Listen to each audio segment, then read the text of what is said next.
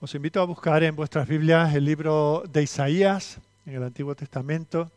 Hoy vamos a, estamos llegando ya al final de este libro. Hemos ido haciendo una exposición capítulo a capítulo y esta mañana llegamos al capítulo 63.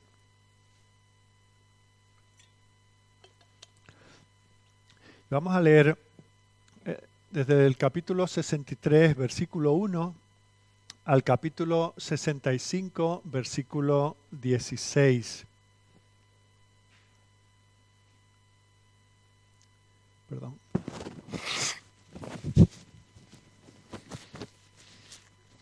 Isaías capítulo 63, comenzando en el versículo 1 y yo voy a leer desde la nueva versión internacional. ¿Quién es este que viene de Dom, desde Borra, vestido de púrpura. ¿Quién es este de espléndido ropaje que avanza con fuerza arrolladora? Soy yo, el que habla con justicia, el que tiene poder para salvar. ¿Por qué están rojos tus vestidos como los del que pisa las uvas en el lagar? He pisado el lagar yo solo. Ninguno de los pueblos estuvo conmigo. Los he pisoteado en mi enojo, los he aplastado en mi ira. Su sangre salpicó mis vestidos y me manché toda la ropa. Ya tengo planeado el día de la venganza. El año de mi redención ha llegado. Miré, pero no hubo quien me ayudara. Me asombró que nadie me diera apoyo. Mi propio brazo me dio la victoria, mi propia ira me sostuvo. En mi enojo pisoteé a los pueblos y los embriagué con la copa de mi ira hice correr su sangre sobre la tierra. Recordaré el gran amor del Señor y sus hechos dignos de alabanza, por todo lo que hizo por nosotros, por su compasión y gran amor. Sí, por la multitud de cosas buenas que ha hecho por los descendientes de Israel. Declaró, verdaderamente son mi pueblo, hijos que no me engañarán. Así se convirtió en el Salvador de todas sus angustias. Él mismo los salvó. No envió un emisario ni un ángel. En su amor y misericordia los rescató. Los levantó y los llevó en sus brazos como en los tiempos de antaño. Pero ellos se rebelaron y afligieron a su Santo Espíritu. Por eso se convirtió en su enemigo y luchó él mismo contra ellos. Su pueblo recordó los tiempos pasados, los tiempos de Moisés, ¿Dónde está el que los guió a través del mar como guía al pastor a su rebaño? ¿Dónde está el que puso su Santo Espíritu entre ellos, el que hizo que su glorioso brazo marchara a la derecha de Moisés, el que separó las aguas a su paso para ganarse renombre eterno? ¿Dónde está el que los guió a través del mar como a caballo en el desierto sin que ellos tropezaran? El Espíritu del Señor les dio descanso como a ganado que pasta en la llanura. Fue así como guiaste a tu pueblo para hacerte un nombre glorioso. Mira bien desde el cielo, observa desde tu morada santa y gloriosa. ¿Dónde están tu celo y tu poder? Se nos niega tu abundante compasión y ternura. Pero tú eres nuestro Padre, aunque Abraham no nos conozca ni nos reconozca Israel. Tú, Señor, eres nuestro Padre. Tu nombre ha sido siempre nuestro Redentor. ¿Por qué, Señor, nos desvías de tus caminos y endureces nuestro corazón para que no te temamos? Vuelve por amor a tus siervos, por las tribus que son tu herencia. Tu pueblo poseyó por un tiempo tu santuario, pero ahora lo han pisoteado nuestros enemigos. Estamos como si nunca nos hubieras gobernado, como si nunca hubiéramos llevado tu nombre. Ojalá rasgaras los cielos y descendieras. Las montañas temblarían ante ti, como cuando el fuego enciende la leña y hace que hierva el agua. Así darías a conocer tu nombre entre tus enemigos, y ante ti temblarían las naciones. Hiciste portentos inesperados cuando descendiste. Ante tu presencia temblaron las montañas. Fuera de ti, desde tiempos antiguos, nadie ha escuchado ni percibido, ni ojo alguno ha visto a un Dios que, como tú, actúe en favor de quienes en Él confían. Sales al encuentro de los que alegres practican la justicia y recuerdan tus caminos, pero te enojas si persistimos en desviarnos de ellos. ¿Cómo podremos ser salvos? Todos somos como gente impura. Todos nuestros actos de justicia son como trapos de inmundicia.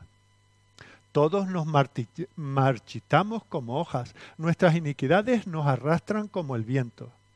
Nadie invoca tu nombre ni se esfuerza por aferrarse a ti, pues nos has dado la espalda y nos has entregado en poder de nuestras iniquidades. A pesar de todo, Señor, tú eres nuestro Padre, nosotros somos el barro y tú el alfarero.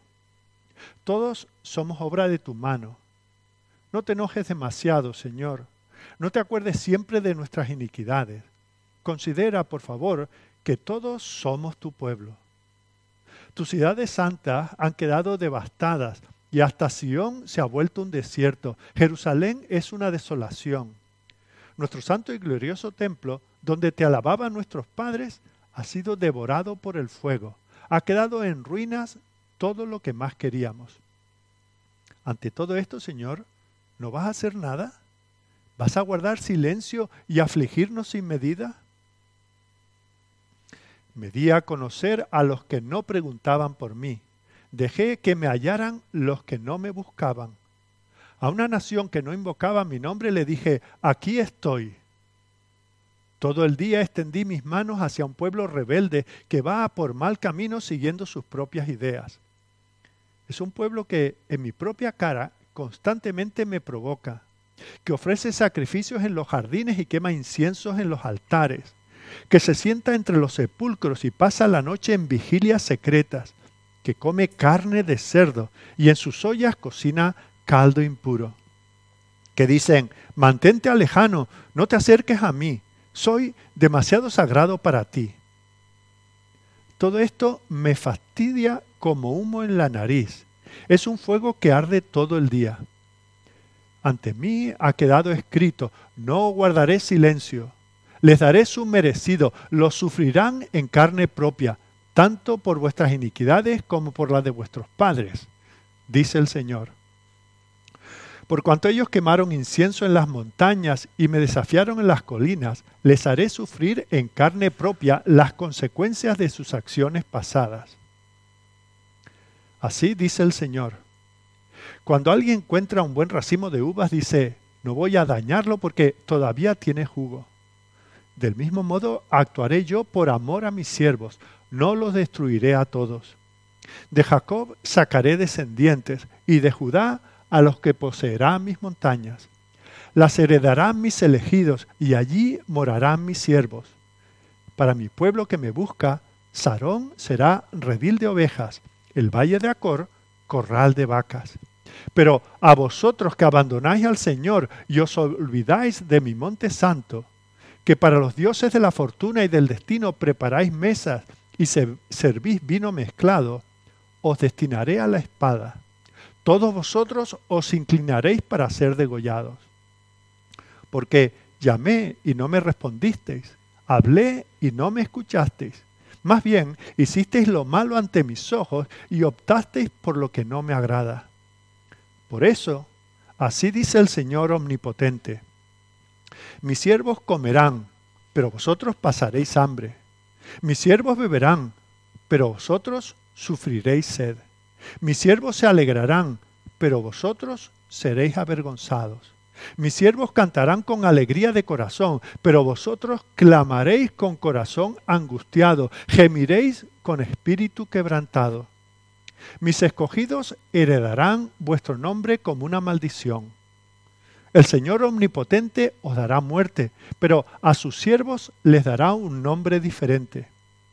Cualquiera que en el país invoque una bendición, lo hará por el Dios de la verdad, y cualquiera que jure en esta tierra, lo hará por el Dios de la verdad. Las angustias del pasado han quedado en el olvido, las he borrado de mi vista.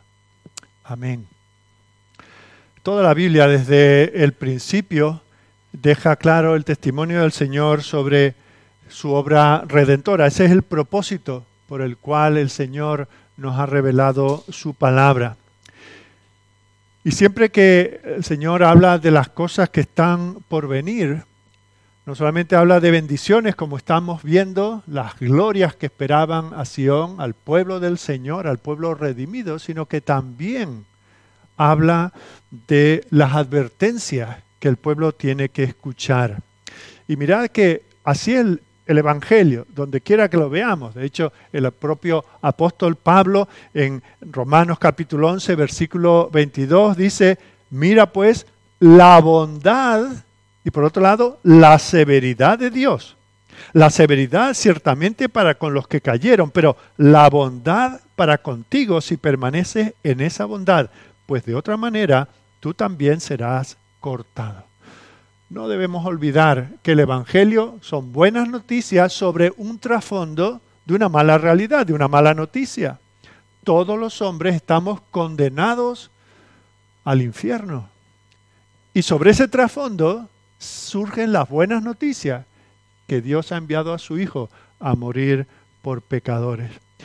Bueno, pues esto es lo que vamos a encontrar de nuevo en este pasaje que acabamos de leer. En el capítulo 63 vemos que se comienza hablando de ese guerrero celestial, ese guerrero divino del cual ya habló Isaías en el capítulo 59, versículos 15 al 21. Estuvimos viendo hace un par de semanas y del día de la venganza del Señor, del cual también he hablado anteriormente. Por un lado, se está hablando aquí de que el futuro de la iglesia es glorioso, pero el futuro del impío es horroroso. Para los impenitentes, para aquellos que no se arrepienten de sus pecados, el futuro es lamentable. Cuando la paciencia de Dios llega a su límite, ¿qué es lo que hace? se viste como un guerrero, se pone sus vestiduras y sus armas de guerra y viene a tomar venganza.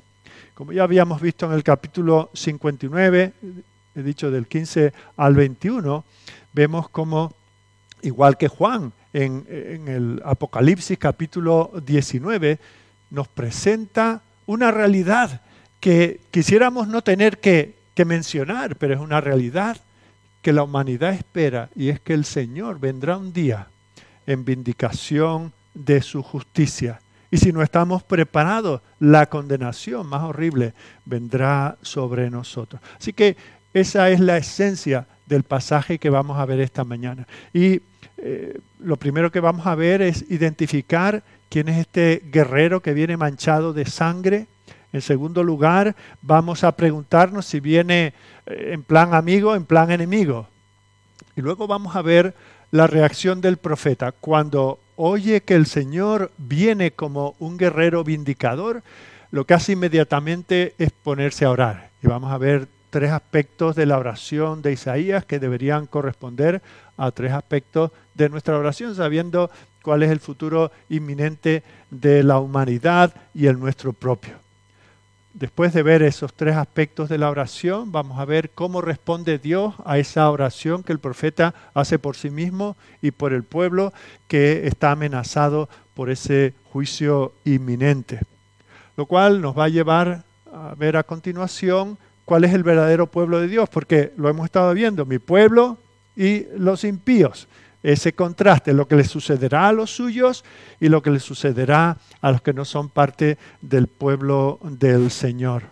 Y finalmente vamos a ver cómo el Señor, aunque se está, por así decir, vistiendo, se está pertrechando para venir a juzgar y a vindicar su justicia, al mismo tiempo, solo con anunciar eso ya está teniendo misericordia cuando un padre le avisa a su hijo, deja de hacer eso porque voy a ir te voy a castigar.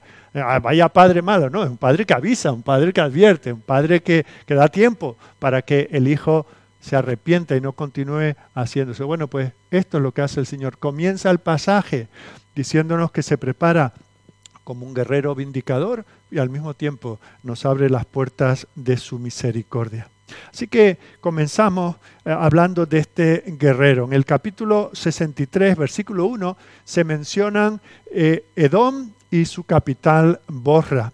Ya anteriormente Isaías ha usado estos, dos lugares geográficos como eh, tipos del mundo no arrepentido. En el capítulo 34, versículo 6, leíamos en su día, llena está de sangre la espada de Jehová, engrasada está de grosura, de sangre de corderos y de machos cabríos, de grosura de riñones de carneros, porque Jehová tiene sacrificios en Borra, la capital de Edom, y grande matanza en tierra de Edom. O sea que el concepto, nosotros casi ni sabemos dónde esto se encuentra al sur de, la tierra prometida, de Canaán.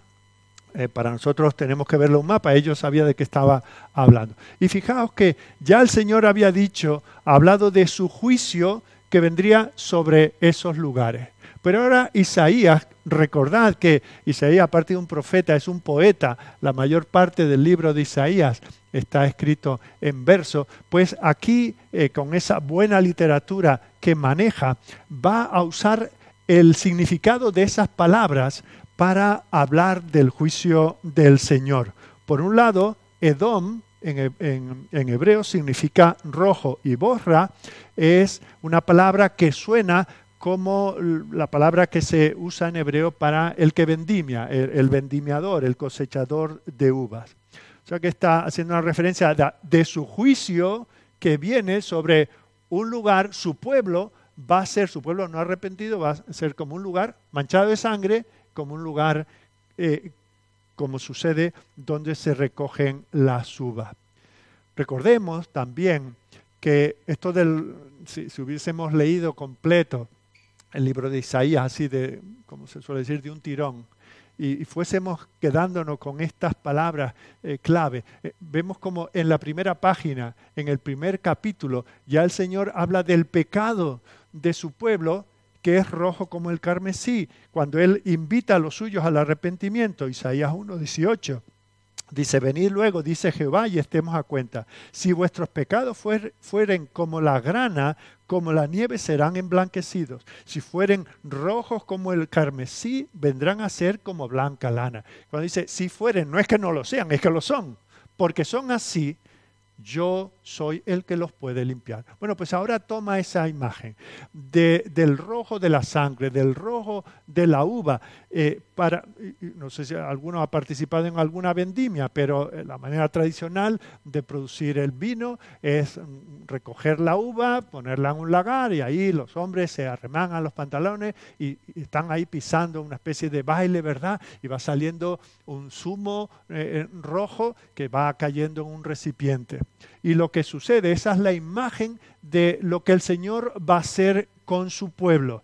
Mirad el versículo 3. Dice, he pisado yo solo el lagar y de los pueblos nadie había conmigo. Los pisé con mi ira y los hollé con mi furor, y su sangre salpicó mis vestidos y manché todas mis ropas. El Señor puede usar, y de hecho en muchas ocasiones usó una nación para disciplinar a su pueblo. Pero aquí está hablando de una intervención directa. Cuando el Señor venga a juzgar a la humanidad, no va a usar una nación contra otra, Él directamente. Y, fijaos lo que dice, cuando uno ha, estado en ese proceso del pisado de la uva, se mancha, se mancha de rojo. Y aquí vemos cómo el Señor habla de esa manera. No está hablando aquí de, un anuncio de la muerte de Cristo. De hecho, Jesucristo no manchó sus ropas de sangre al morir en la cruz. Lo habían desnudado, se habían repartido sus vestidos. Pero cuando el Señor venga como ese guerrero vindicador, Él se va a manchar de la sangre de aquellos que no se han arrepentido. No es esto, como digo, un retrato de la cruz, sino más bien un retrato de la ira de Dios.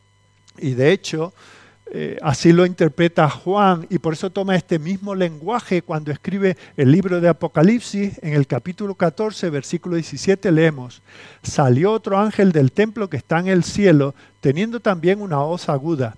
Y salió del altar otro ángel que tenía poder sobre el fuego, y llamó a gran voz al que tenía la, la hoz aguda, diciendo, Mete tu hoz aguda y vendimia los racimos de la tierra, porque sus uvas están maduras. Y el ángel arrojó su hoz en la tierra y vendimió la viña de la tierra y echó las uvas en el gran lagar de la ira de Dios y fue pisado el lagar fuera de la ciudad y del lagar salió sangre hasta los frenos de los, de los caballos por mil seiscientos estadios. Fijaos cómo al hacer esta descripción Juan se asegura de mostrar que ese guerrero divino que viene a hollar la tierra, a pisar, no es otro que el Cordero, el mismo Cordero Salvador, el mismo que quita el pecado del mundo. Aquellos que no se arrepienten, no tendrá misericordia de ellos. Este es el tiempo de gracia, este es el tiempo en que podemos acercarnos al Señor. Y si leéis, y os animo a leer eh, hoy, eh, cuando lleguéis a casa, el capítulo 19 del libro de Apocalipsis, y veréis cómo abunda en este lenguaje ese maravilloso libro de Apocalipsis. Y vemos como aquí en el proceso del juicio a los malos, el lagar de la ira de Dios produce una marea de sangre. El Señor habla eh, eh, Él no va a tener misericordia de aquellos que no se arrepienten. La tierra será bañada de un confín a otro confín. Mirad de nuevo, eh, Apocalipsis 14, 20, fue pisado el lagar fuera de la ciudad y del lagar, lagar salió sangre hasta los frenos de los caballos por 1.600 estadios. No es cuestión de quedarse con el número, qué cantidad significa eso en, metros, etc. Está hablando de la gran extensión, la humanidad entera, incluidos nosotros. Si no nos arrepentimos, estamos descritos en este pasaje.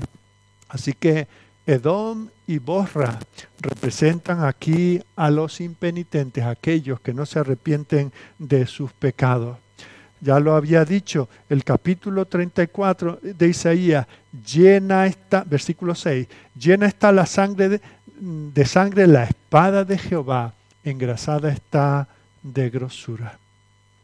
Así que lo primero que nos presenta Isaías es a este guerrero vindicador. Pero claro, un soldado, un guerrero, eh, cuando sale a la guerra, sale a favor de alguien y en contra de alguien. Y tenemos que preguntarnos, en segundo lugar, este guerrero, ¿en qué plan viene? Bueno, pues en el versículo 10 de este capítulo 63 se nos presenta como el enemigo. Dice, mas ellos fueron rebeldes e hicieron enojar, enojar su Santo Espíritu, por lo cual se les volvió enemigo.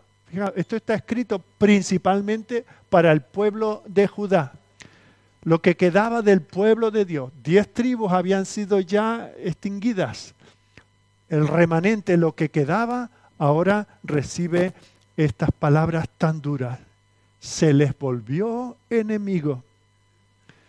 La iglesia en el siglo XXI ha olvidado, como olvidaban los contemporáneos de Isaías, que ese Dios generoso, misericordioso, se puede volver nuestro enemigo si no somos sus hijos, si no nos arrepentimos de nuestros pecados, si no confiamos en la obra de justicia que Jesucristo hizo en su vida, su muerte en la cruz, para nuestra justificación, ese Dios que hoy se nos ofrece como un Dios de gracia, se volverá nuestro enemigo. Se habla mucho del poder de Satanás, del peligro que tiene para hacernos caer. Nada que ver si nosotros tenemos a Dios por nuestro enemigo. Si tenemos a Dios con nosotros, el enemigo no podrá hacer nada contra nosotros. Pero si tenemos a Dios por enemigo, tenemos un problema que no podemos solucionar por nosotros mismos. Ahora nos preguntamos, ¿y por qué de repente este Dios que tiene un pueblo que hasta le ha dado un nombre que tiene que ver con él, Israel es el pueblo de Dios, ¿Y por qué ahora de repente, después de haberlo formado, después de haberlo aumentado, después de haberle dado una tierra y de haber dado toda una historia, por qué ahora de repente se vuelve contra él? ¿Se ha cansado? ¿Tiene falta de poder? ¿Se ha cortado su brazo? Absolutamente no. Es por causa de su pecado. Recordemos lo que habíamos visto en el capítulo 59, versículos 1 y 2. He aquí que no se ha cortado la mano de Jehová para salvar, ni se ha grabado su oído para oír, pero vuestras iniquidades han hecho división entre vosotros y vuestro Dios. Es vuestro Dios, pero ahora está airado contra vosotros. ¿Por qué? No porque le falten fuerza, no, por vuestras iniquidades. Y vuestros pecados han hecho ocultar de vosotros su rostro para no ir. Es la condición de Israel lo que ha causado que el profeta tenga que advertir inmediatamente ellos van a tener un juicio pronto, en unas décadas van a ir a Babilonia y toda aquella generación se va a extinguir en esos 70 años. Pero más allá de eso, nos está advirtiendo del juicio que vendrá sobre toda la humanidad. ¿Y eso por qué? Porque ya, y sobre todo ahora que han pasado casi 3.000 años, a, a, Dios le queda muy poca gracia, ya tiene que estar raspando en el contenedor de la gracia y queda tan poca que... No, no, Dios no se agota en su gracia. A Dios no le falta poder para salvar. El problema es que Dios se vuelve enemigo de aquellos que son impíos delante de Él. Ahora, ante esta realidad, ¿qué es lo que hace el profeta? Bueno, pues como todo aquel temeroso de Dios, cuando escucha el juicio de Dios, no aprieta los dientes contra Él, sino más bien reacciona en oración y en intercesión por sí mismo y por su pueblo. Esa es una de las muestras de que somos hijos de Dios, que cuando escuchamos su juicio contra pecados eh, en general o nuestro pecado que, que, albergamos en nuestro corazón y que no queremos desprendernos de él, que es nuestro modo de vida, que es parte de nuestro carácter, que es aquello por lo que nos levantamos cada día y llegamos tarde a la cama. Ante eso, si nosotros nos airamos contra Dios, nos molesta que Dios nos prohíba ese tipo de vida, es que hay un problema espiritual en nosotros. Pero si por el contrario, cuando oímos que Dios no puede tolerar el pecado, si eso nos lleva a la intercesión, si eso nos lleva a la oración, es un síntoma de que el Espíritu de Dios está en nuestros corazones. Y fijaos que eso es lo que hace el profeta. Las escrituras nunca, jamás, y esto para los mm, recién nombrados calvinistas, ¿verdad? Que dicen, bueno, como la salvación ya está determinada, yo no tengo que predicar el Evangelio. No, no, por eso, porque Dios tiene todo poder, hay que ir y predicar el Evangelio y porque Dios ya tiene determinado quién ha de ser salvo y quién ha de ir a la condenación, a quién deja en su pecado. No por eso hemos de dejar de orar. Y eso es lo que hace eh, Isaías. Él no toma como excusa su teología reformada, al contrario, eso es lo que le motiva a orar, a interceder por aquel pueblo. Y eso nos lleva a nuestro tercer punto en esta mañana. Vamos a ver tres características de la oración del profeta, sabiendo el juicio inminente, sabiendo la enemistad de Dios con su pueblo. Eso le lleva a orar. ¿Y qué es lo que vemos de su oración? En primer lugar, que la verdadera oración está basada en las promesas del pacto. Cuando nosotros venimos delante de Dios a pedir perdón por nosotros mismos o, misericordia para otros, no lo hacemos en base a, a ideas que tenemos nosotros de Dios, supuestos que esperamos que Dios atienda razonamientos de nosotros. Lo hacemos basado en sus promesas. Señor, tú has dicho y por lo tanto confiando en tus promesas, en tu pacto, es que nos atrevemos a pedirte. Así que Isaías recuerda todas las cosas que Dios ha hecho por él y por su pueblo a lo largo de la historia de Israel. Y por eso dice el versículo 7 de este capítulo 63, de las misericordias de Jehová haré memoria. Dios ha dicho que es, lo que Dios ha dicho que haría e hizo, haré memoria de eso será como mi trampolín de lanzamiento para ir al mismo Dios que no cambia a pedirle las cosas que Él ha dicho que nos dará. De las misericordias de Jehová haré memoria, de las alabanzas de Jehová, conforme a todo lo que Jehová nos ha dado, y de la grandeza de sus bendiciones hacia la casa de Israel, que les ha hecho según su misericordia y según la multitud de sus piedades. ¿Cuáles son esas cosas que puede traer a su memoria el profeta. En primer lugar, el amor selectivo de Dios. Mirad el versículo 8. Ciertamente mi pueblo son. Esa expresión, ciertamente mi pueblo son, no me quiero meter con la traducción, estupenda, perfecta, inmejorable, pero el significado no es solamente, bueno, estos son mi pueblo, sino solo estos son mi pueblo. Son mi pueblo especial, solo ellos son el pueblo del pacto. Por causa de su pecado iban a ser apartados, iban a, a ir al exilio, pero siguen siendo el pueblo de Dios. Por la gracia de Dios son su pueblo. El profeta al orar apela, Señor, tú has dicho que tú los has elegido para ser tu pueblo. Y por eso dice, haré memoria de las alabanzas conforme a lo que nos ha dado, conforme a sus beneficios.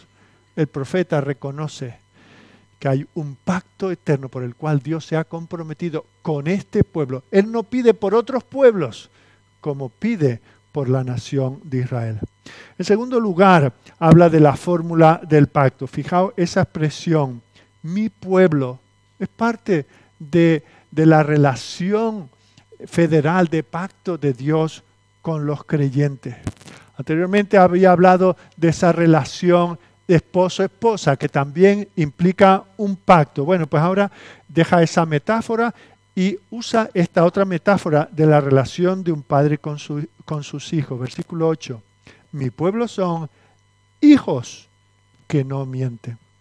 Recordad que ya desde el principio, cuando Dios comienza a hablar por el profeta en el capítulo 1, versículos 2 y 4, dice, oíd cielos y escucha tu tierra, porque habla Jehová, crié hijos y los engrandecí y ellos se rebelaron contra mí. Versículo 4, oh gente pecadora, pueblo cargado de maldad, generación de malignos, hijos depravados. Depravados, no obstante hijos. Dios tiene un pacto con ellos. Y cuando nosotros vamos delante del Señor, a cuenta de que con qué derecho vamos nosotros a pedirle que Él desvíe su juicio de sobre nosotros.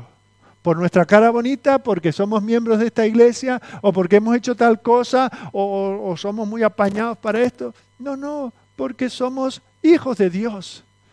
Y eso es una razón para que nosotros podamos apelar a Él. Tú, Señor, nos engendraste. Te pertenecemos. Te suplicamos, por lo tanto, que tenga misericordia de nosotros. Y esa es la tercera eh, eh, razón por la cual el profeta ora, la compasión del Señor. Él recuerda, versículo 9, en toda angustia ellos, su pueblo escogido, sus hijos, en toda angustia de ellos, Él fue angustiado. Y el ángel de su faz los salvó. En su amor y en su clemencia los redimió y los trajo y los levantó todos los días de la antigüedad. A veces nos preguntamos, pero ¿entiende Dios cómo me siento? ¿Sabe por lo que estoy pasando? Fijaos, dice que Él se compadece. En toda angustia de ellos, Él fue angustiado. Dios no es como un robot sin sentimientos que, bueno, nos salva por, por, por quedar el bien, porque se vea eh, eh, por la humanidad que Él es un Dios de perdón y misericordia, pero trato así cercano y familiar, la verdad es que no tiene interés. No, no, sí dice que cualquier angustia de ellos, incluso las angustias que él trajo sobre ellos por causa de su rebelión, no lo dejaron indiferente. Él fue angustiado. En su amor y en su clemencia los redimió y, y los levantó todos los días de la antigüedad. Probablemente está, Isaías está pensando en todo el tiempo de su sufrimiento en Egipto, todo lo que ellos pasaron aquellos 400 años antes de, del Éxodo. Está pensando tal vez en ese periodo de los jueces, que justamente estamos estudiando los jueves por la tarde, cómo eran oprimidos una y otra vez por las naciones alrededor, no porque el brazo del Señor se hubiera cortado, sino por causa de su pecado. Así que cuando Dios envía a los pueblos de alrededor para reprenderlos, él no dice, y se van a enterar y, van a ver lo cruel que puedo ser. No, no. Dice, en esas situaciones yo era angustiado. Así que cuando Isaías ora, recuerda eso. Y cuando tú y yo oramos y suplicamos por nosotros mismos, por nuestros seres queridos que nos han querido, por esta ciudad y por el mundo entero, debemos recordar eso. Dios no desea la muerte del impío. Su naturaleza no puede convivir con la maldad y la impiedad del impío. pero no la desea, no disfruta con eso. Su naturaleza, como la naturaleza del fuego, quema aquello que no soporta el fuego, que, que, arde. la santidad de Dios no puede tolerar el pecado. Y si nosotros no estamos cubiertos por la justicia de Cristo, no es que Dios se frote las manos al enviar el castigo, es que no puede hacer otra cosa. Cuando su propio hijo cargaba, fue hecho pecado, cargaba con el pecado de su pueblo en la cruz, él no pudo hacer otra cosa que enviar su ira sobre él. Eso es lo que aquí recuerda también Isaías. En cuarto lugar, él apela a la presencia de Dios de nuevo en ese versículo 9 que acabamos de leer, dice no solamente siente por ellos y se identifica y se angustia, sino dice, y el ángel de su faz lo salvó. El ángel del Señor, el ángel de Jehová, que no es más que él mismo. Eso lo podemos ver, no vamos a leer ahora, pero en Éxodo 33, 12 Éxodo capítulo 3, sobre todo en Génesis capítulo 16, ¿os acordáis cuando Agar se va del hogar de, de Abraham y de Sara y se encuentra con el ángel del Señor? Leer bien ese pasaje de los versículos 7 al 13, cómo se identifica directamente al ángel del Señor con el propio Señor. Eso es una preencarnación del Hijo de Dios. Bueno, pues, no, fijaos, por momentos envió ángeles, por momentos levantó jueces, por momentos, por momentos levantó a Moisés, a reyes, un ejército que los defendiera. Pero fijaos si Dios se involucra, que se hizo hombre y, y, trajo unas prefiguraciones de esa venida que habría de suceder más adelante para ellos, hace dos mil años para nosotros. Esa es la manera en que Él se involucra, siendo en forma de Dios, siendo igual a Dios, no tomó eso como cosa a que aferrarse, sino que se despojó a sí mismo y se hizo hombre. No podemos pensar, Dios no se preocupa por mí, Dios no sabe lo que yo paso. Bien sabe Él. En todo se hizo hombre, excepto en el pecado. La quinta cosa que Él recuerda aquí en este versículo 9 es la constante y frecuente presencia de Dios. No habla de un caso. No, no, en ese versículo 9 todos esos verbos dan la idea de que el Señor siempre estuvo con ellos, constantemente, cada vez que ellos lo necesitaban, el Señor estuvo con ellos.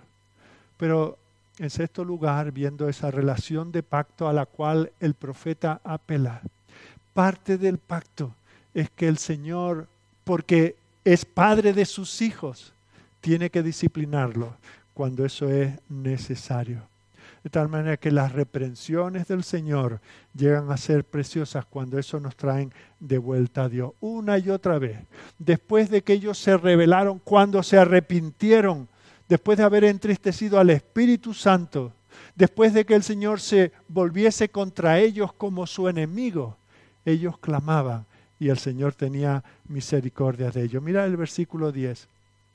Con todo que Él envió su ángel, se compadecía de ellos, dice, mas ellos fueron rebeldes e hicieron enojar su Santo Espíritu.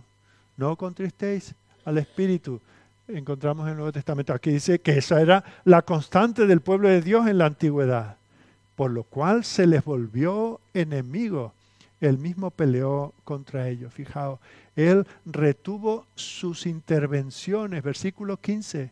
Mira desde el cielo y contempla desde tu santa y gloriosa morada. ¿Dónde está tu celo y tu poder, la conmoción de tus entrañas y tus piedades para conmigo? Eso que eran experiencias que ya habían vivido, ahora el profeta dice, se han estrechado, ¿te falta de esto, Señor? No, el Señor había positivamente endurecido su corazón contra ellos. Mira el versículo 17. Esto no es algo, porque a veces parece que nosotros tenemos que defender a Dios. Y cuando hablamos del juicio de Dios, todo eso, como que nosotros somos más buenos que Él y tenemos, bueno, Dios no envió esto, Él dejó que pasara. No, no, Dios lo hizo, Él se volvió su enemigo. Versículo 17. ¿Por qué, Jehová, nos has hecho errar de tus caminos y endureciste nuestro corazón a tu temor? Vuélvete por amor a tu siervo, por las tribus de tu heredad. Versículo 18. Por poco tiempo lo poseyó tu santo templo, eh, perdón, tu santo pueblo. Nuestros enemigos han hollado tu santuario. O sea que aquí hay una realidad que, no podemos disimular, no queremos disimular. Este es el Dios que es y no hay otro. Y no le podemos enmendar la plana. Dios ama a su pueblo hasta el punto de hacerse hombre para redimir a los hombres. Pero cuando el pueblo de Dios se vuelve y le da la espalda, Él no puede tener misericordia, Él no puede tontear con el pecado, no puede negociar con ello envía su juicio. Ahora, mirad que también está al otro lado, dice que cuando se humillaron, cuando se volvieron al Señor por, al ver su mano que les reprendía, entonces el Señor les dio descanso. Versículos 13 y 14. El que los condujo por los abismos como un caballo por el desierto sin que tropezaran. El Espíritu de Jehová los pastoreó como a una bestia que desciende al valle. Así pastoreaste a tu pueblo para hacerte nombre glorioso. Fijaos, después de ese tiempo de... nosotros sabemos algo de confinamiento en estos días, ¿verdad? Pues aquí el profeta usa esa imagen. Dios los tuvo por tiempo cautivos, los tuvo así en Egipto, luego los habría de tener así en Babilonia. Y dice, cuando ellos, ese pueblo que se volvió contra el Señor y el Señor se volvió su enemigo, Él los apretó, los limitó. Y luego pone esa imagen de esos caballos que están limitados en sus corrales y, se les abren las puertas y salen al campo y los ve uno, hasta en los rostros se les ve la alegría corriendo unos tras otros. Eso es lo que el Señor hace. Esas son las reprensiones del Señor. Traen gozo al que es reprendido. Cuando nosotros conocemos la ira de Dios, y esa ira de Dios pesa como una losa sobre nosotros, y eso nos lleva al arrepentimiento, eso nos hace no refunfuñar contra el Señor, sino decir, Señor, gracias. Y nos llena de gozo y nos lleva llena de alabanza. En segundo lugar, la oración de Isaías, primero, está basada en las promesas del pacto. En segundo lugar, eh, reconocen la necesidad de un avivamiento. En el meollo de la oración vemos la necesidad. Isaías lo sabe.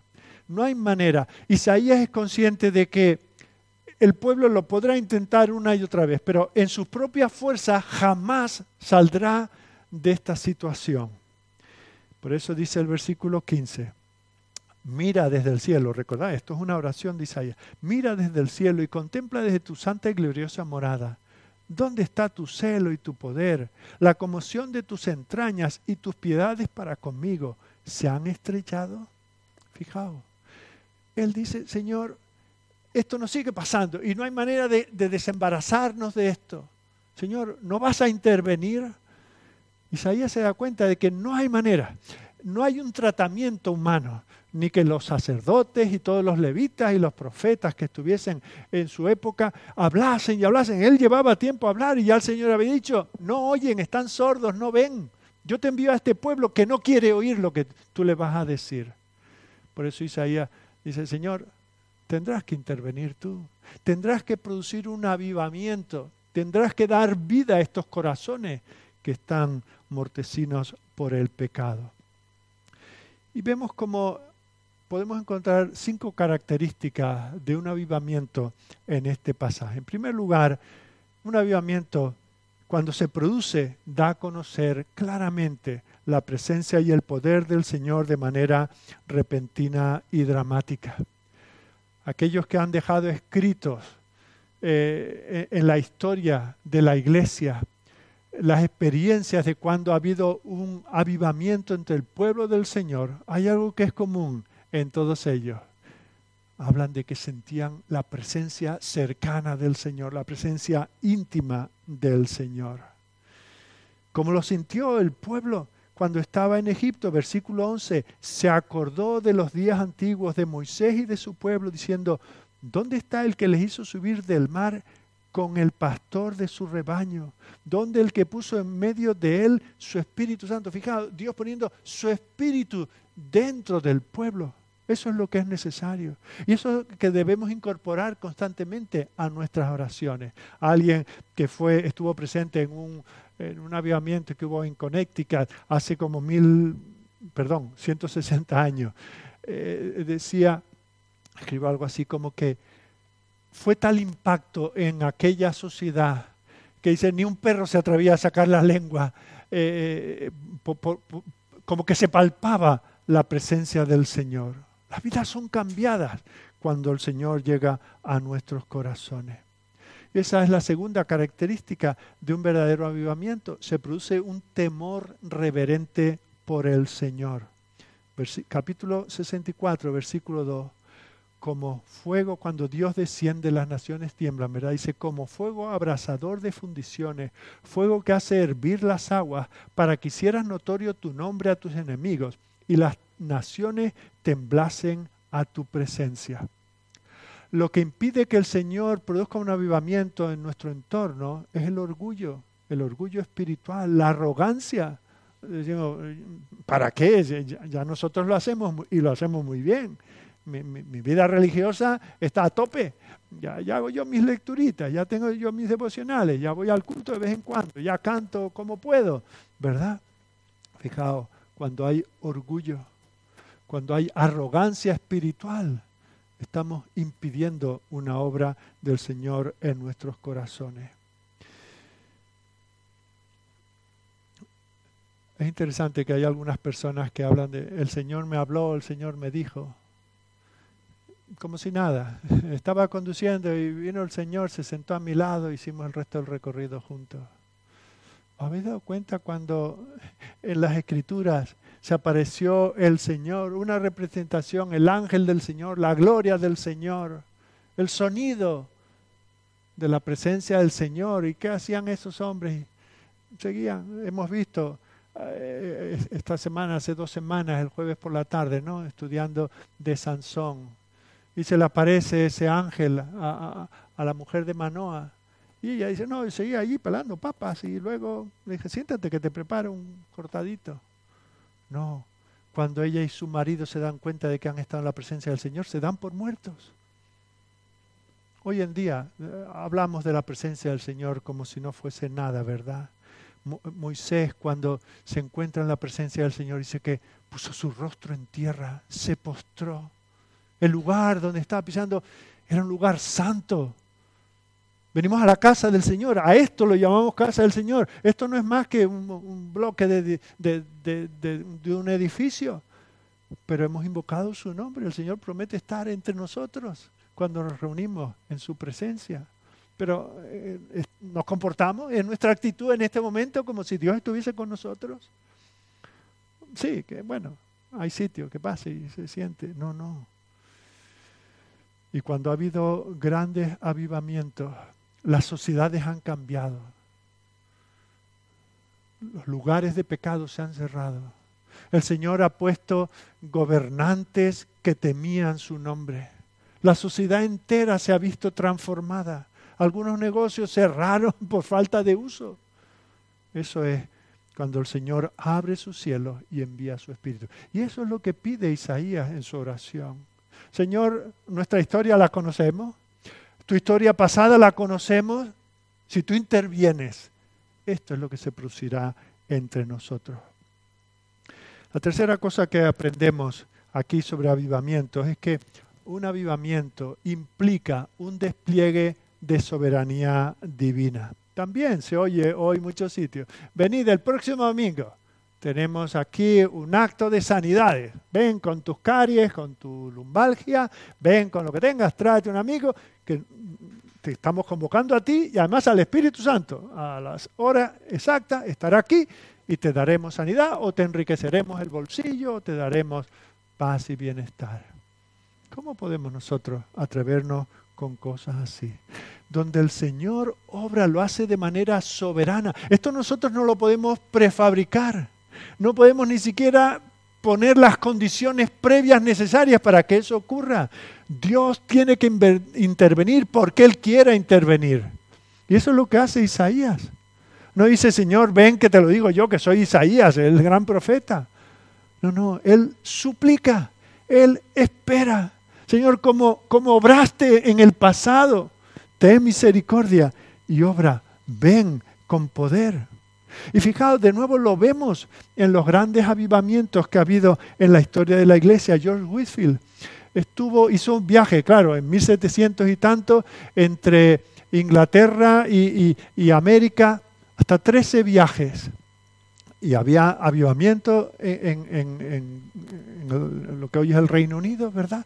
En Inglaterra. Y solo en una de esas ocasiones se produjo un avivamiento en Nueva Inglaterra.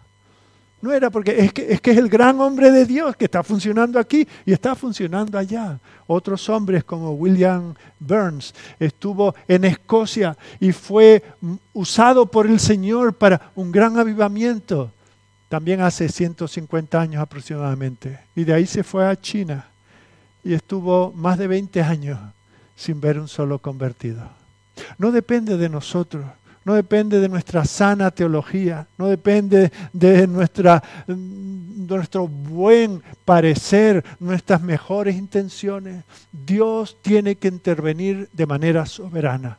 Y por eso tenemos que suplicar, no podemos exigir, no podemos demandar, no podemos declarar nada. Tenemos que venir al Señor en súplica, Señor, si tú abrieres los cielos y derramares bendiciones sobre nosotros, entonces seríamos cambiados, seríamos transformados.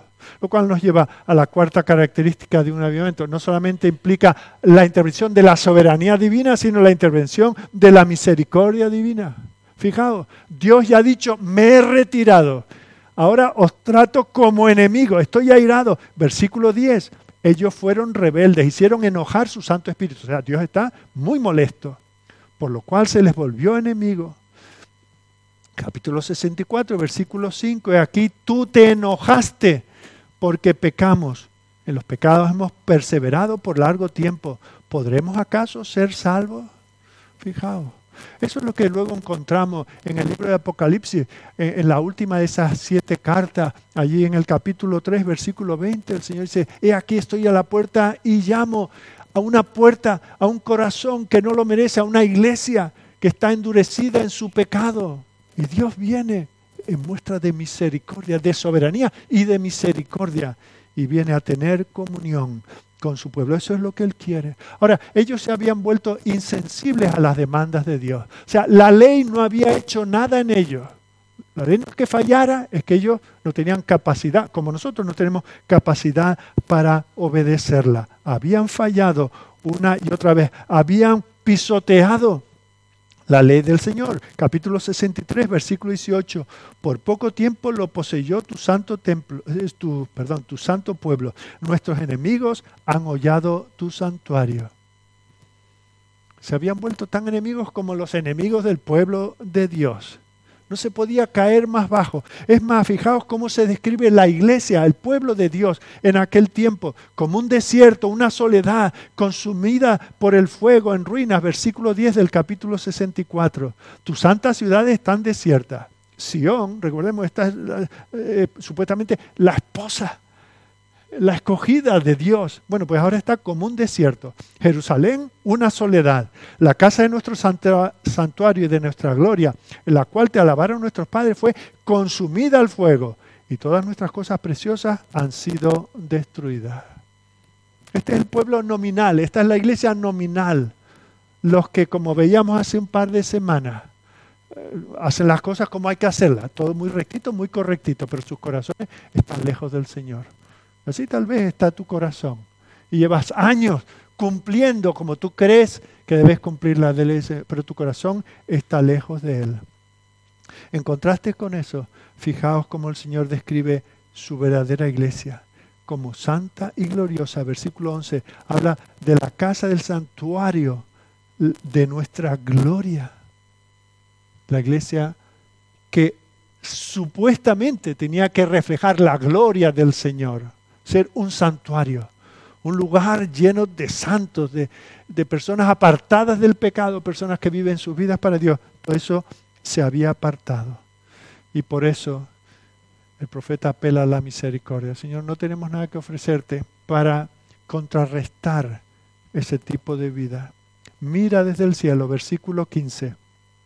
Contempla desde tu santa y gloriosa morada ¿Dónde está tu celo? Está apelando no a lo que merecemos o tenemos derecho, Señor. ¿Dónde está tu celo? ¿Dónde está tu poder? Señor, que se vuelvan a, conmover tus entrañas y tus piedades, que nos estrechen.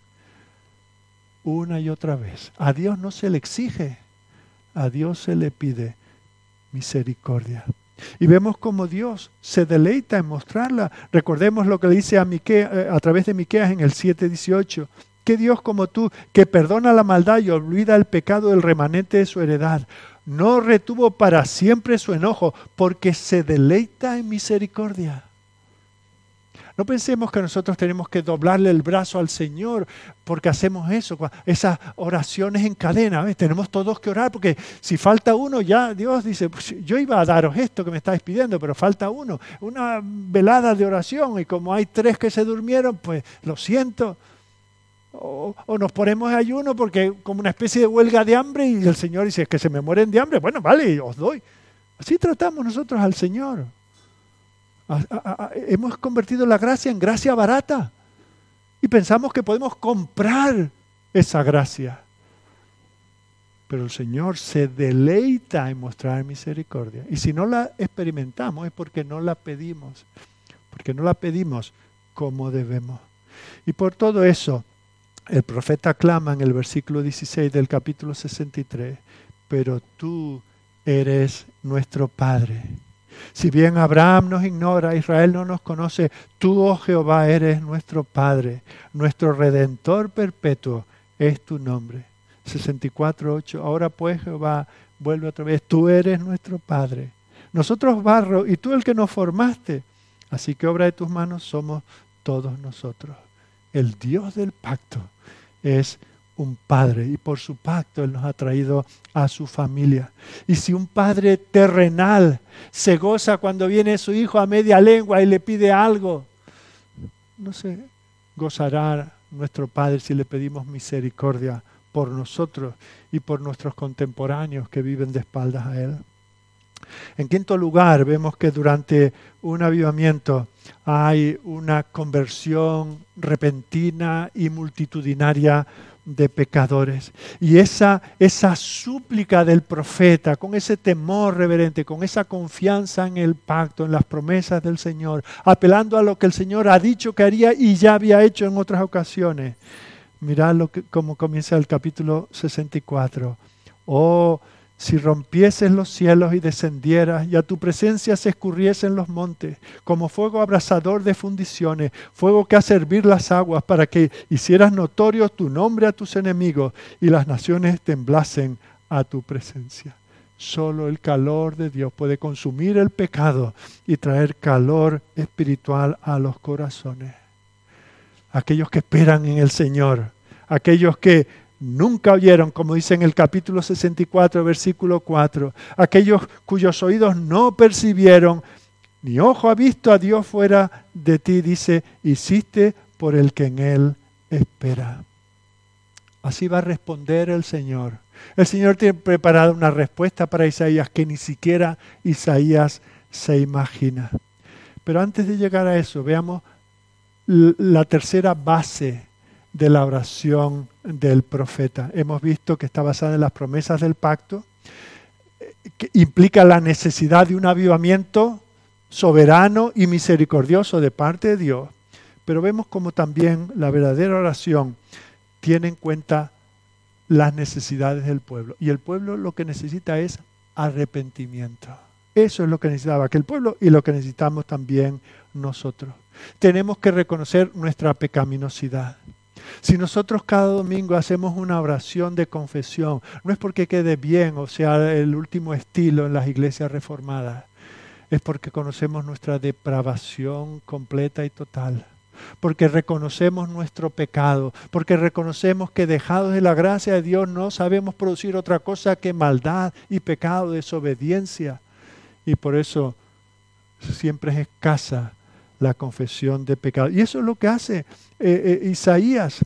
Él eh, no dice, Señor, grosso modo somos pecadores, para no entrar en detalle, Señor, perdónanos así en general. No, no, fijaos, hace una oración de penitencia detallada, versículo 5 del capítulo 64. Saliste del, eh, al encuentro del que con alegría hacía justicia, de los que se acordaban de ti en sus caminos. He aquí, tú te enojaste porque pecamos. En los pecados hemos perseverado por largo tiempo. ¿Podremos acaso ser salvos? Si bien todos nosotros somos como suciedad, él se pregunta, ¿podrás perdonarnos siendo que somos como somos y que nuestro pecado está constantemente en nosotros? Hemos perseverado, no ha sido algo ocasional, esporádico y accidental. Hemos perseverado. ¿Podremos ser salvos? Todos nosotros somos como suciedad.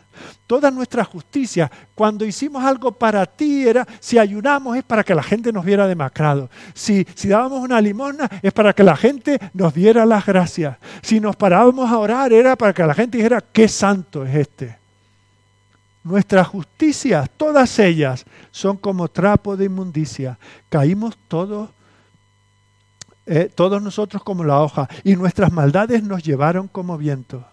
Nadie hay que invoque tu nombre, que se despierte para apoyarse en ti, por lo cual escondiste de nosotros tu rostro y nos dejaste marchitar en poder de nuestras maldades.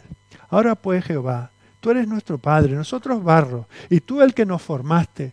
Así que, obra de tus manos somos todos nosotros. No te enojes sobremanera, Jehová, ni tengas perpetua memoria de la iniquidad Fijaos, no, habla de errores, de faltas, de tropiezos, de descuido, como a veces vamos nosotros. Fijaos, ¿cómo nos perdimos perdón los unos a los otros? Ese es un ejemplo.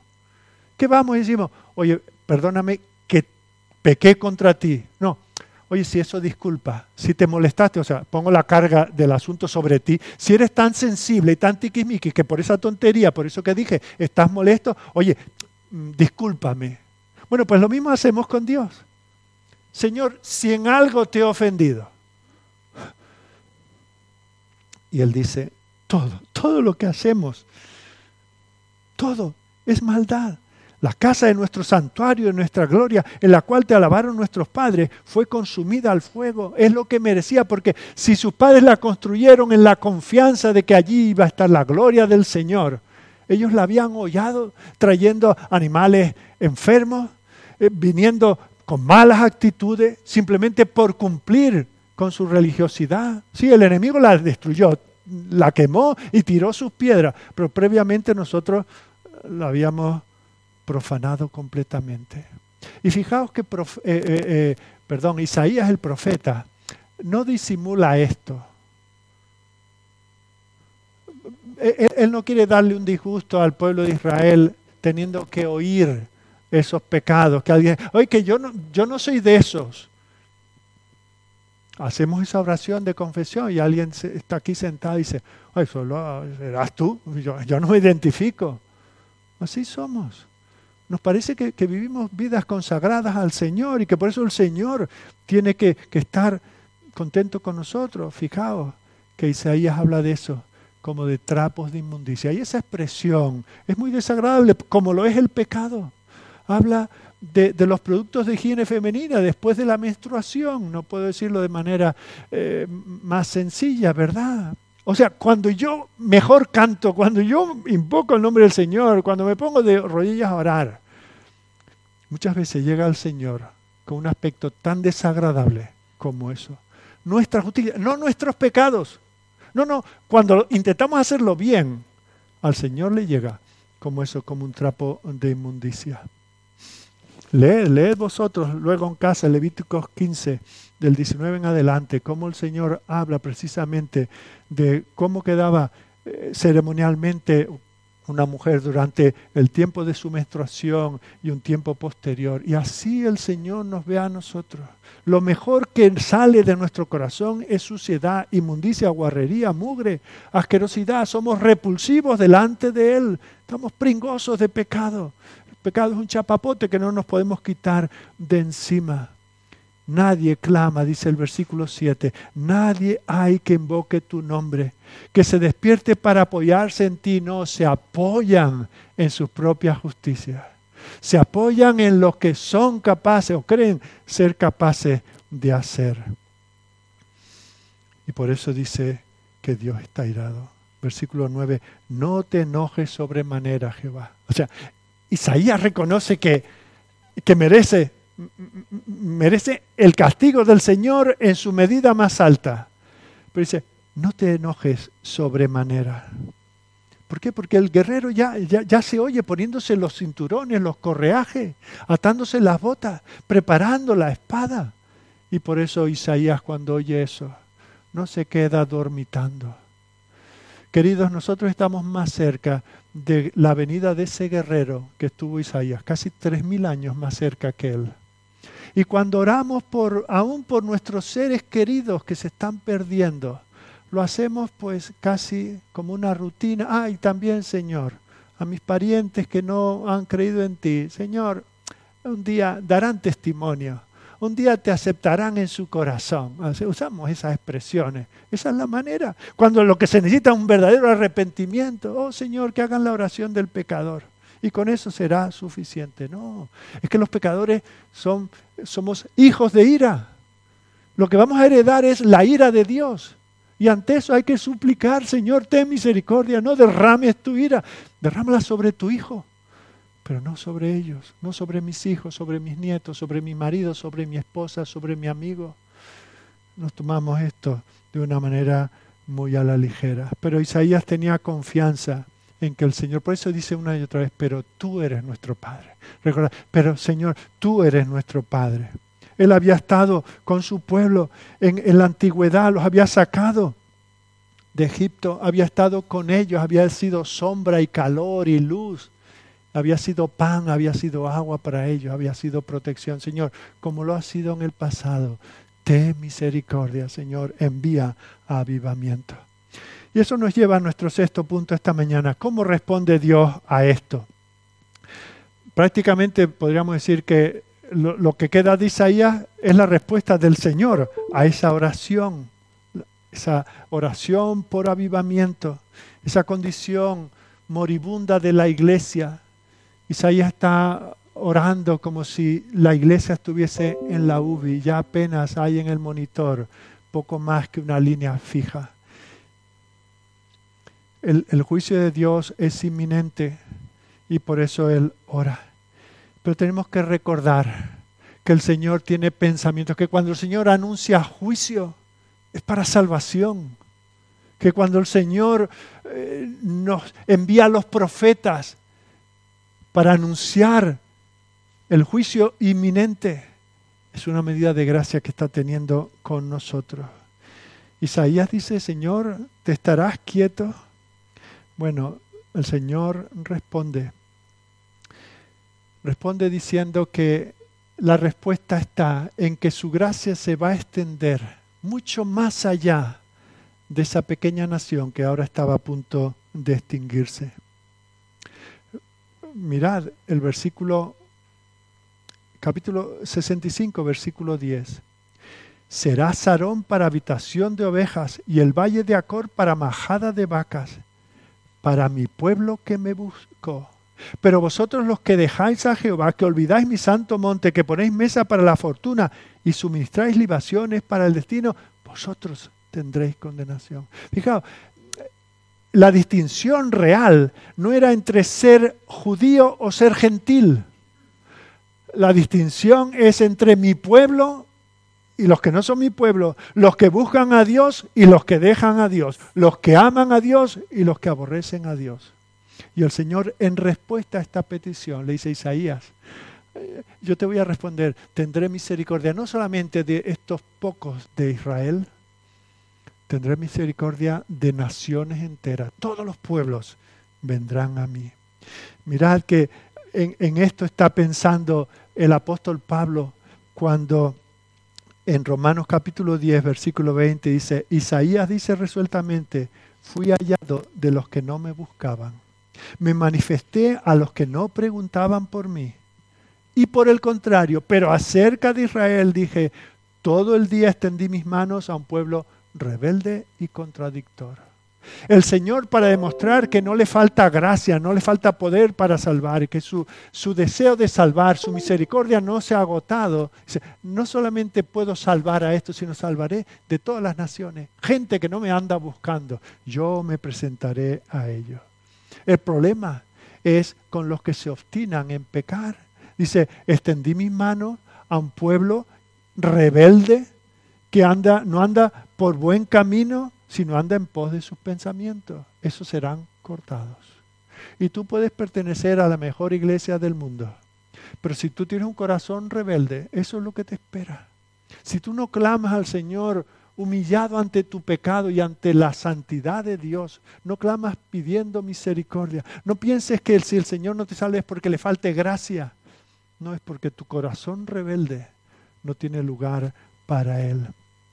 Por eso os decía al principio, al principio mismo del mensaje, como el propio Pablo habla de esto. Y en su predicación del Evangelio a la iglesia de Roma les pone estas dos caras de la realidad que aquí hemos visto. Romanos 11, 22. Mira pues la bondad y la severidad de Dios. La severidad ciertamente para los que cayeron, pero la bondad para contigo si permaneces en esa bondad, pues de otra manera tú también serás cortado. Y aún ellos, fijaos, estos que son reprobados, si ellos no permanecen en incredulidad, si se arrepienten y creen, serán injertados, pues poderoso es Dios para volverlos a injertar. Porque si tú fuiste cortado el que por naturaleza es olivo silvestre y contra naturaleza fuiste injertado en el buen olivo, ¿cuánto más estos que son las ramas naturales serán injertados en su propio olivo? El pueblo de Israel estaba siendo rechazado por su pecado, por su obstinación, por su desobediencia, porque estaban deshonrando el nombre del Señor. Rebeldes, dice el capítulo 63, 10, hicieron enojar mi Santo Espíritu, por lo cual se volvió el Señor enemigo para ellos. Pero si ellos se arrepienten, esa es la diferencia, arrepentirnos. Y eso es lo que el Señor nos habla en aquella parábola de aquellos obreros malvados. Se les envía uno y otro eh, enviados de, del amo de la viña y a unos matan, a otros apalean, ¿verdad? A otros avergüenzan. El Evangelio está siendo predicado en tus oídos tal vez por años. ¿Y qué estás haciendo? Gracias a Dios no me has apaleado de momento, pero la indiferencia, no hacia esta persona, la indiferencia hacia el Evangelio, no es ni más ni menos. No tenemos que pensar que los judíos de la época de Isaías eran en todo tan malos como se puede ser malos. Que todos eran asesinos, que todos eran ladrones, que todos eran adúlteros, que todos eran unos chismosos, unos envidiosos. No, eran gente normal, como tú y como yo. Pero estaban endurecidos en esos que consideraban pecados respetables, que no son tan graves como otros. El Señor dice, si estos continúan así, no hay, no hay nada para ellos, más que una expectación de, de fuego, de hervor del infierno. Pero si estos se arrepienten, ¿no van a ser reinjertados? Si tú te arrepientes hoy de tus pecados, es que el Señor no va a tener misericordia de ti, por supuesto. Y aunque ellos, fijaos, estaban llenos de idolatría, tenían prácticas inmorales en cualquier lugar alto, en cualquier jardín, eh, se dedicaban a la necromancia, tomaban alimentos inmundos. Todo eso lo, lo, dice en el capítulo 65 del 2 al 5. Bueno, pues aún estaban dependiendo de la fortuna y del destino, como dice en el 65.11. Y Dios dice, yo, yo eso no lo puedo condonar, yo eso no lo puedo tolerar, pero lo puedo, eh, puedo tratar con ellos, solo con que os arrepentáis. Esa es la condición que el Señor nos da. En el versículo 7 del capítulo 65 dice, por vuestras iniquidades, dice Jehová, y por las iniquidades de vuestros padres juntamente, los cuales quemaron incienso sobre los montes y sobre los callados, me afrentaron. Por tanto, yo les mediré su obra antigua en su seno. Ellos habían provocado la ira de Dios. Pero con todo, con todo. Y eso es por eso que al Evangelio se llama Evangelio, buenas noticias. Siendo esa la realidad de aquel pueblo, siendo esa la realidad de la iglesia en el siglo XXI, con todo eso los brazos del Señor se extienden en un llamado al arrepentimiento. Y ese Dios que los había estado llamando una y otra vez ahora los llama al arrepentimiento. Fijaos el capítulo 65, versículo 12. Yo también os destinaré a la espada, y todos vosotros os arrodillaréis al degolladero, por cuanto llamé y no respondisteis, hablé y no oísteis, sino que hicisteis lo malo delante de mis ojos y escogisteis lo que me desagrada. Eso lo va a repetir en el capítulo 66, versículo 4. Y así podemos encontrar expresiones en otros profetas. Pero al mismo tiempo, Él llama a estos rebeldes a que se vuelvan a Él. Esos que se olvidaban del Señor, que se habían apartado de su santo monte, ahora son llamados al arrepentimiento. ¿Habéis visto esa descripción que encontramos en Génesis capítulo 6 de cómo era la humanidad en tiempos previos al diluvio? Dice que el designio del pensamiento del corazón del hombre era de continuo solamente el mal. Y por eso el Señor tiene que fregar este mundo. Pero luego dice, y Noé halló gracia a los ojos de Dios. Noé era uno más, entregado de continuo al pecado, al mal. Eso es lo que salía de su corazón.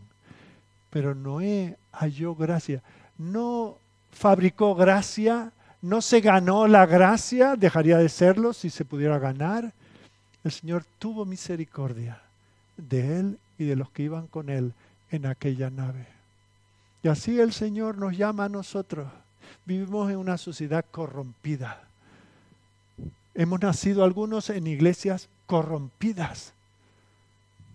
Pero el Señor nos llama en su gracia y Él nos promete paz y prosperidad. Y habla ahí en el versículo 10 de este eh, eh, capítulo 64 como desde Sarón hasta el valle de Acor, los dos límites oriental y occidental de la tierra. Dice, hasta ahí llegarían las bendiciones. Esa que ahora es desolada y abandonada será llena de bendición.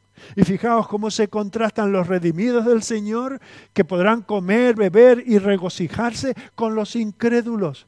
Tendrán hambre, sed, dolor en su corazón. Mirad los versículos 13 al 15 del capítulo 65. Por tanto, así dijo Jehová el Señor. He aquí que mis siervos comerán, esto que ahora se van a morir de hambre y van a estar comiéndose a sus bebés muertos. El canibalismo se tuvo que practicar cuando Babilonia estaba rodeando la ciudad de Jerusalén. Bueno, pues pasará esta época.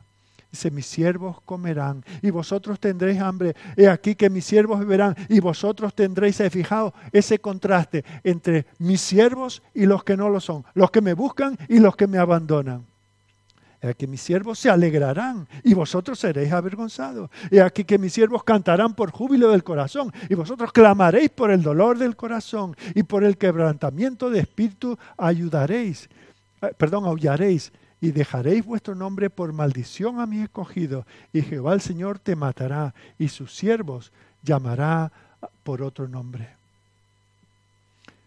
Eso es lo que nos dice Juan después de ese famosísimo 3.16, que dice, la diferencia es que el que cree en el Hijo tiene vida eterna, pero el que rehúsa creer en el Hijo no verá la vida, sino que la ira de Dios está sobre él. Esa es la diferencia entre los benditos de Dios y los malditos. Fijaos.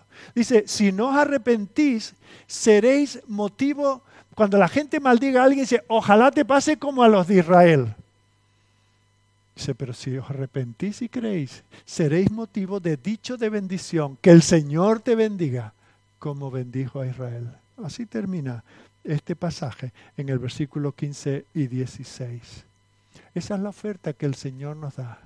Si somos bendecidos del Señor, no se puede tener más, no se puede alcanzar nada más. Pero si el Señor es nuestro enemigo, si somos malditos por el Señor, no hay maldición mayor. Nadie nos podrá hacer más daño. No podemos experimentar nada peor que la ira de Dios desnuda y sin ninguna protección. Ese que se compadece de nosotros lo hace hasta tal punto que se hizo hombre y vino a sufrir el peso de su propia ira para que nosotros no la suframos. Nosotros sabemos cuál fue la historia de este pueblo. Porque el Señor la única manera que puede hacer para depurar el pecado es traer disciplina. Por eso disciplinó a su hijo. Cuando él fue hecho pecado, no pudo tener compasión de él. ¿Cuál es tu realidad? ¿Estás afrontando a, Dios y su juicio, a este guerrero celestial a pecho descubierto? ¿Crees tener lo suficiente porque pagas tus impuestos, porque no copiaste nunca en un examen, porque cantas cuando se puede a todo pulmón, porque no dejas de poner el último euro en la ofrenda? ¿Crees que con eso puedes detener la ira divina? Eso es orgullo espiritual. Y eso no es compatible con la gracia.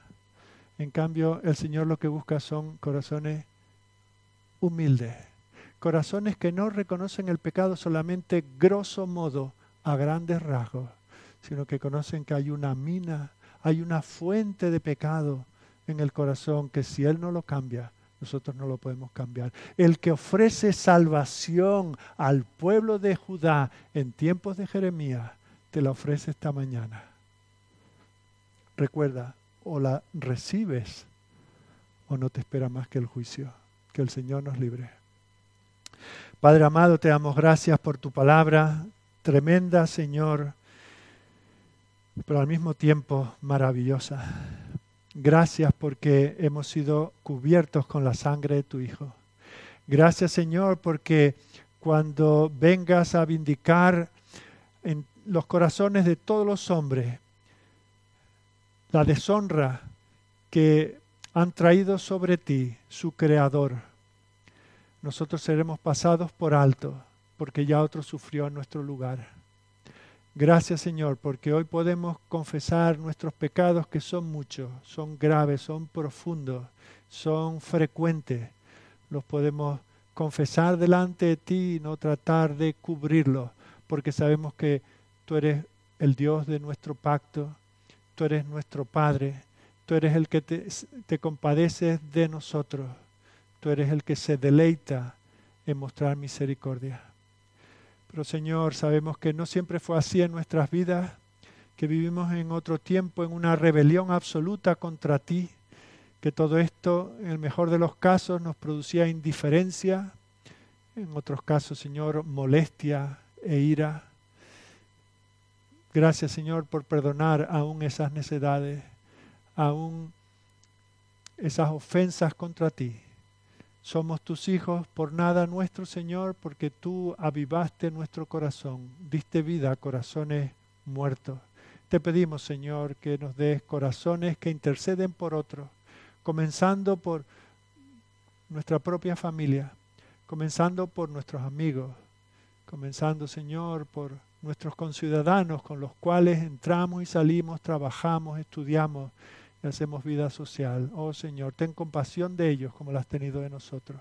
Que seamos luz predicando un evangelio completo, no un evangelio falsificado, no un evangelio que tiene que ser acompañado de algunas mejoras para hacerlo atractivo.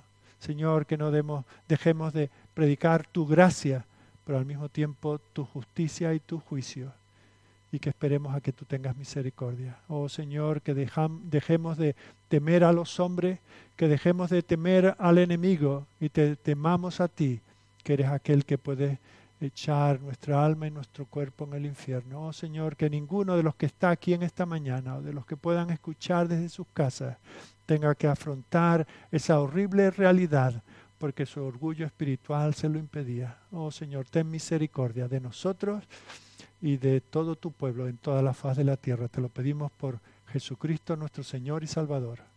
Amén.